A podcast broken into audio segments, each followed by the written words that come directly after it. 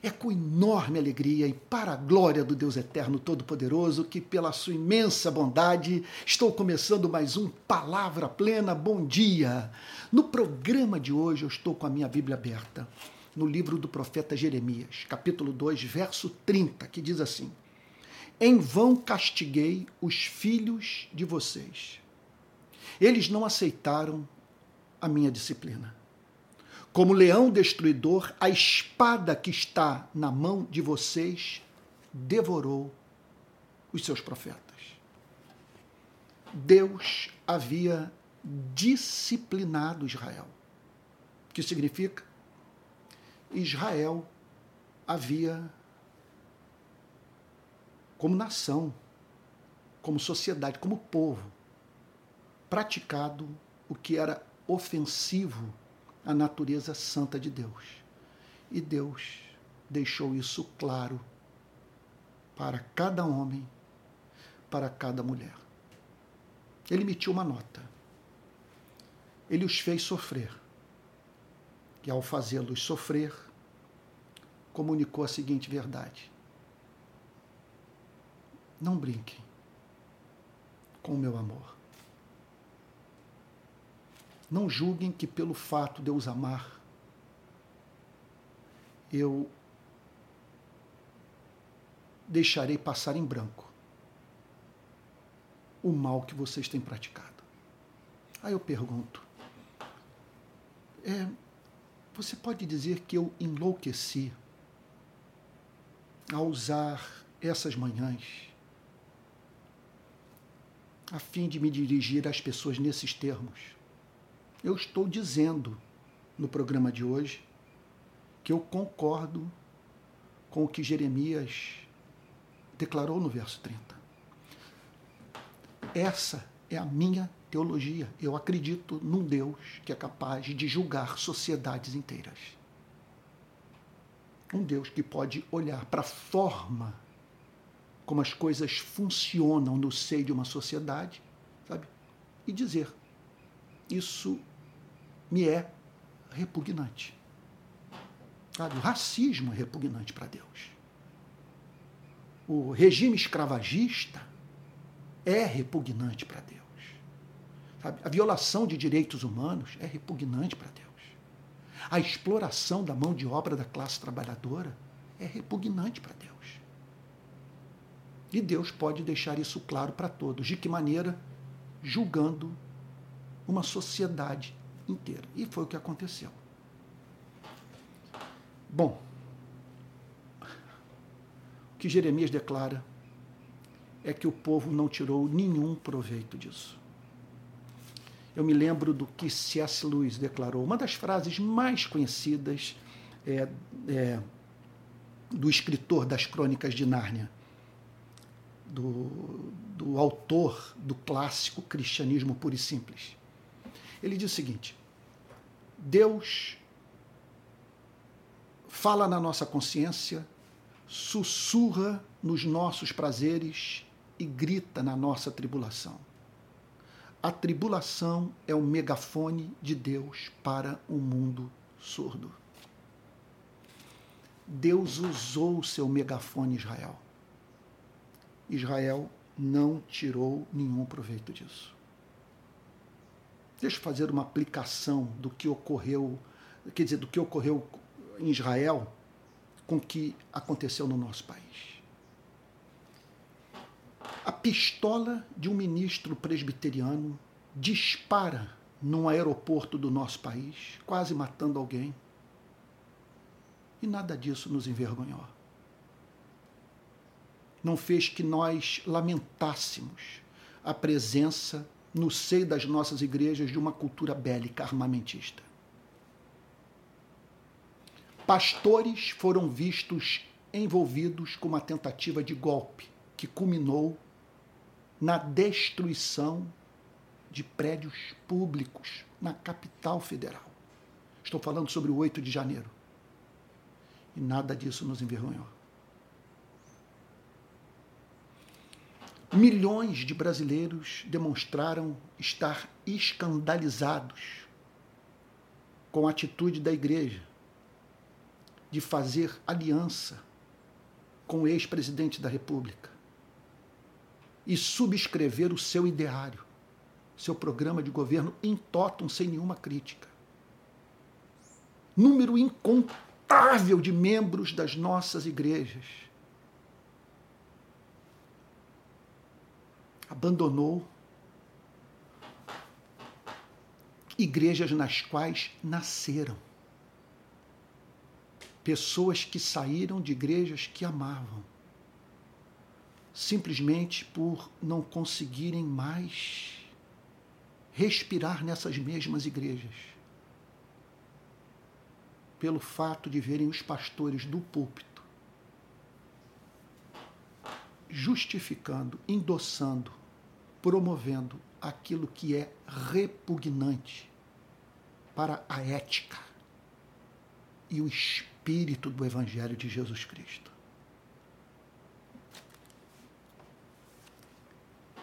Foi profetizado que o presidente que a igreja apoiou ganharia as eleições e que, por meio do seu mandato, o Brasil passaria por mudanças culturais profundas e que seria, portanto, uma nação mais alinhada com a moral evangélica. A profecia não se cumpriu.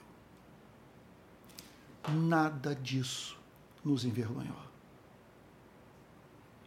Percebe-se nas redes sociais as pessoas demonstrando comportamento igualmente obstinado, com as mesmas ideias, com os mesmos valores.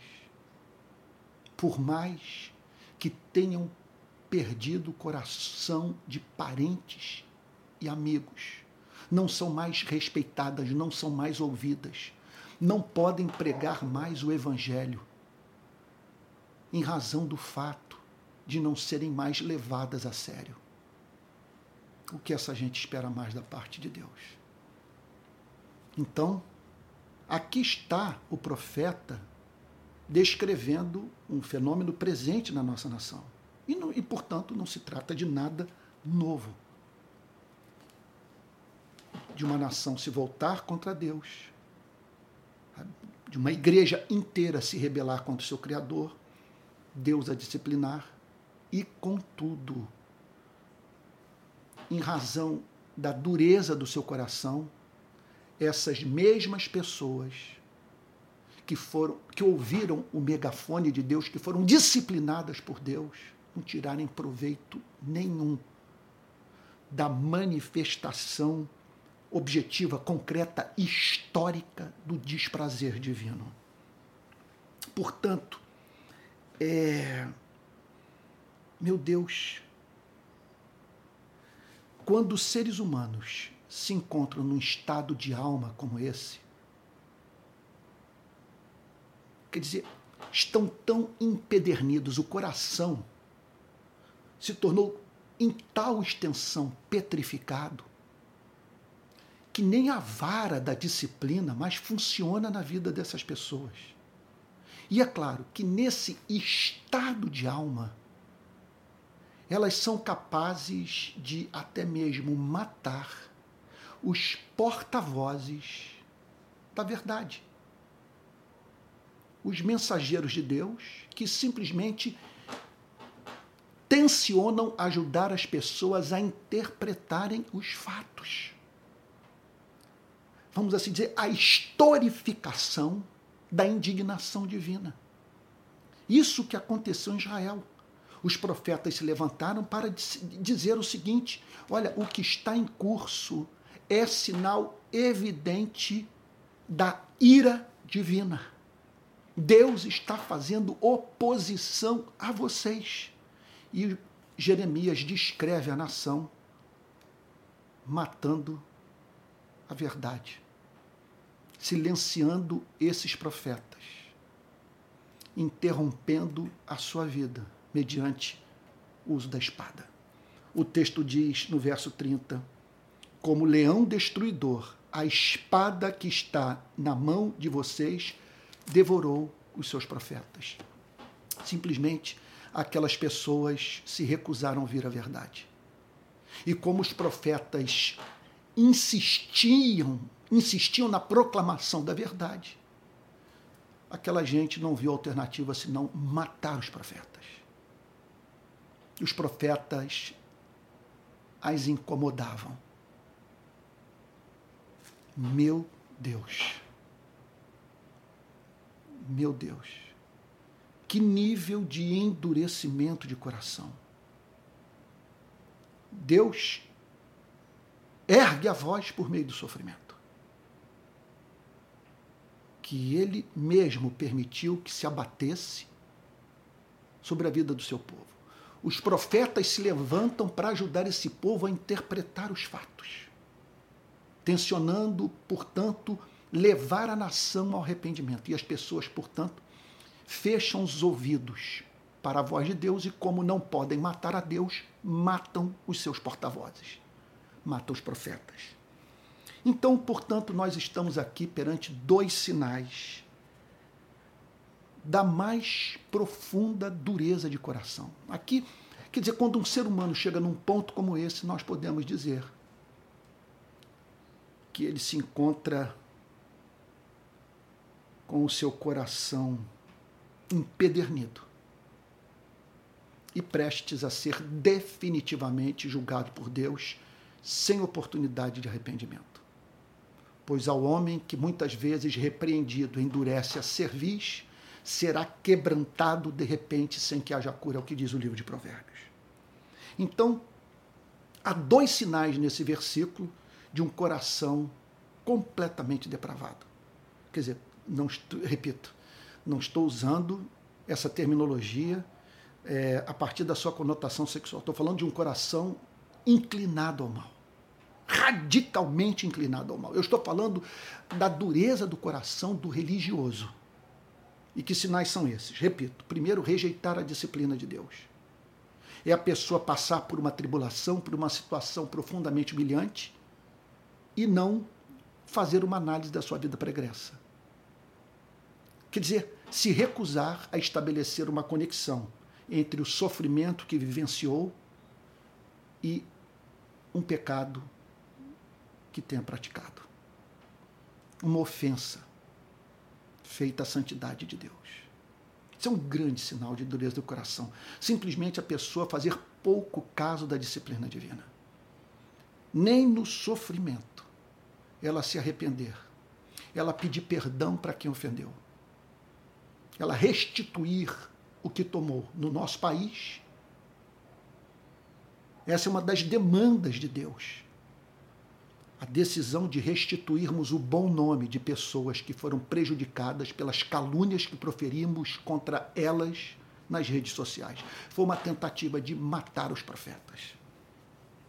E por fim, o outro sinal é esse, que é matar a verdade. Ao matar os profetas, aquelas pessoas queriam matar a verdade elas tensionavam apenas ouvir aqueles que elas sabiam de antemão que haveriam de declarar o que elas desejavam escutar.